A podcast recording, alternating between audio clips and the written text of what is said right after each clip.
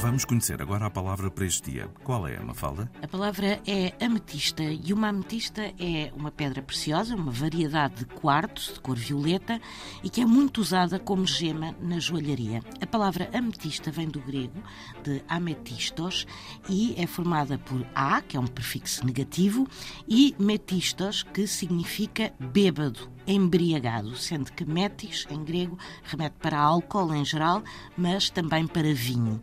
Ora, o curioso é que para os gregos a ametista era um amuleto que supostamente ajudava a prevenir a ressaca, e daí o nome a, sem e metistos, embriaguez, ou seja, sem embriaguez. No fundo, a ametista era o remédio santo dos gregos para supostamente evitarem a ressaca após a ingestão, sem moderação, no caso de álcool.